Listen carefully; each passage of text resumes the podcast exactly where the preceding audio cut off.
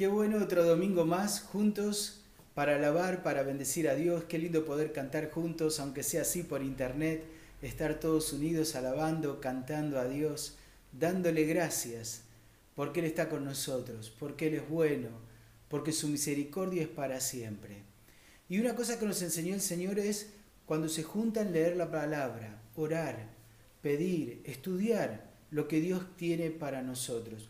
Y yo quiero hablarles acerca de la historia de un hombre, un hombre que Dios usó tremendamente para bendecir las vidas, para liberar al pueblo de Israel de las cosas que estaban haciendo mal. Este hombre se llama Gedeón, un muchacho, un hombre que no era un gran hombre, dice la Biblia que era el más pequeño dentro de su familia.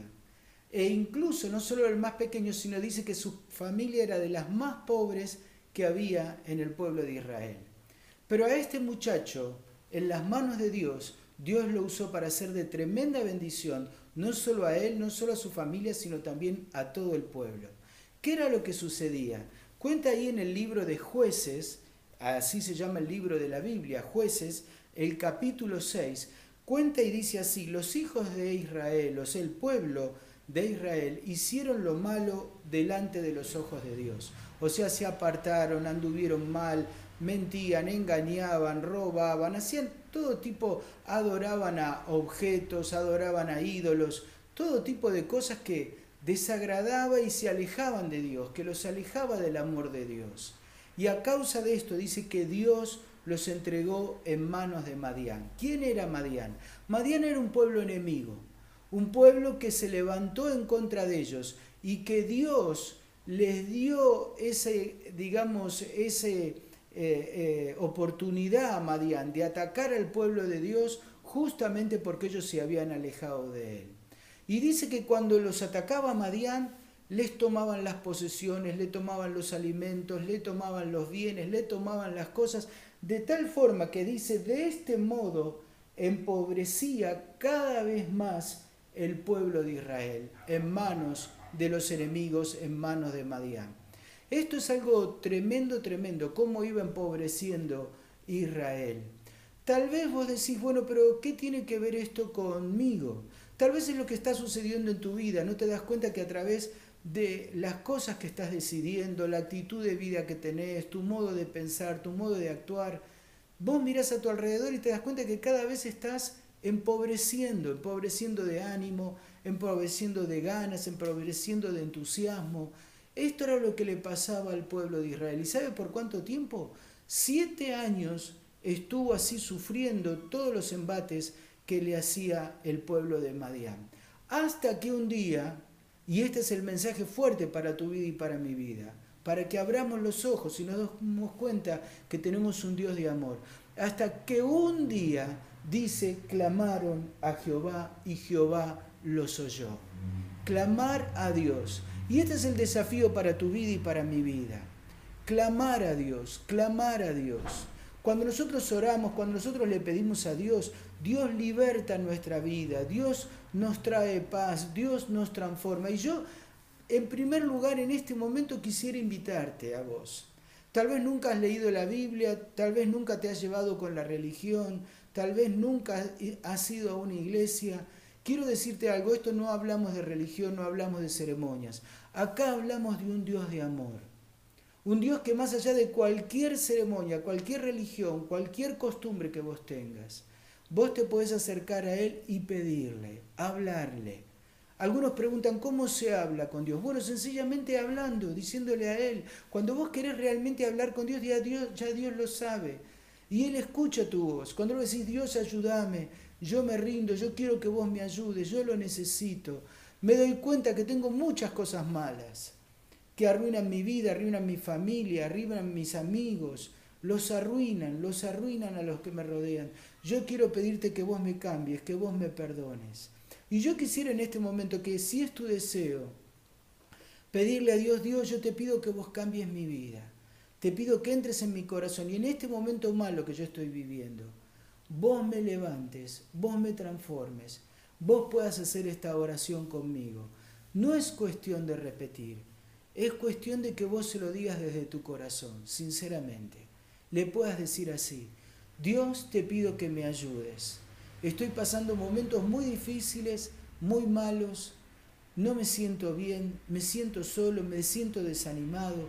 Te necesito, Dios, te pido que vengas a mi vida, que me transformes, te pido que entres en mi corazón, que me perdones de todas las cosas que he hecho mal y que ahora, Dios, entres en mi vida y me des tu paz.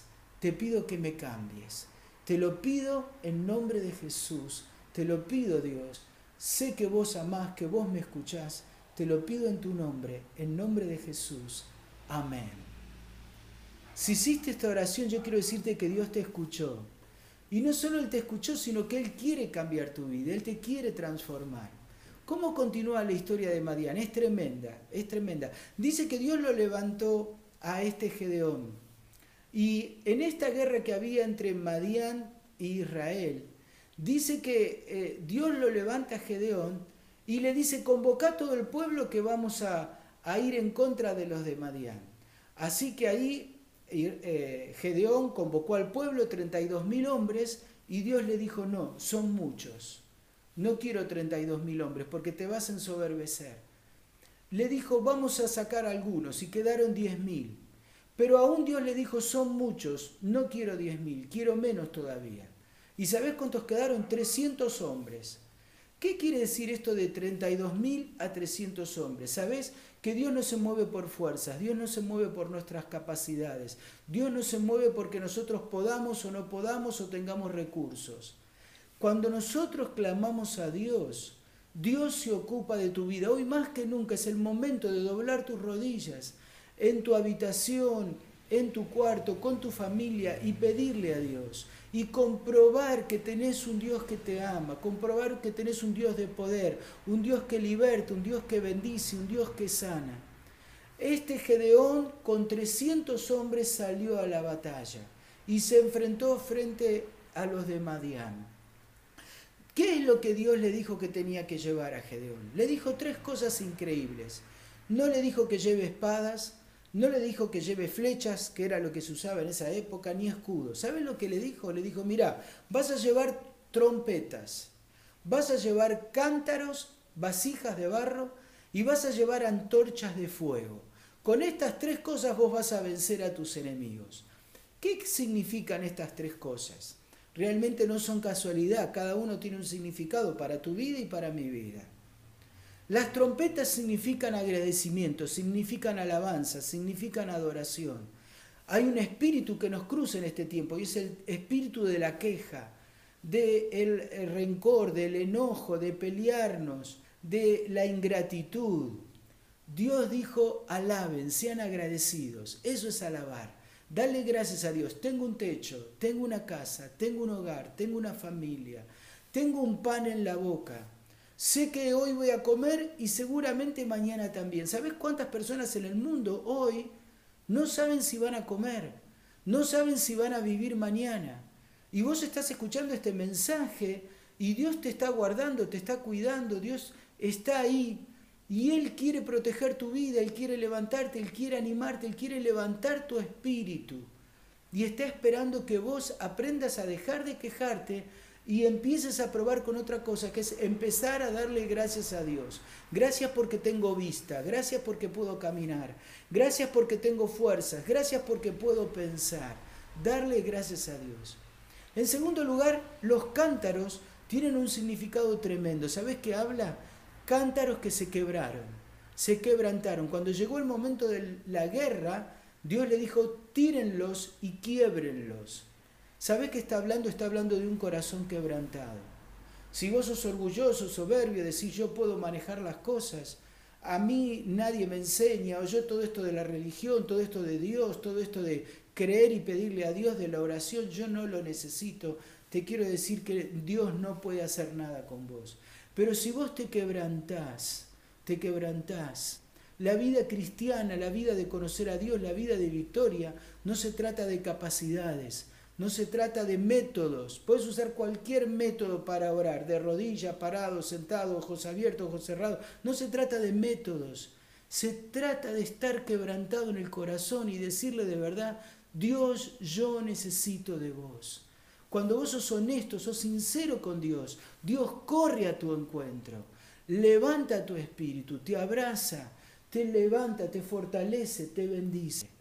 En tercer lugar, los, les dijo a los soldados que llevaran otra cosa, que era una antorcha de fuego.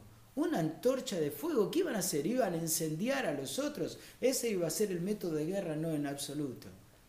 La antorcha está hablando de la luz, de lo que puede iluminar, de lo que puede resplandecer. Y la palabra de Dios, esta Biblia, resplandece en tu vida y te ilumina la mente.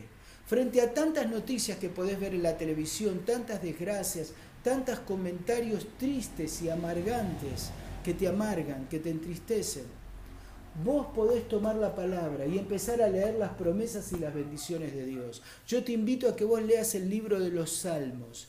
El libro de los Salmos es un libro tremendo, tremendo que habla de un hombre quebrantado como David, que se equivocó un montón de veces, pero que buscó a Dios y Dios lo levantó y lo hizo el rey más importante de todo Israel.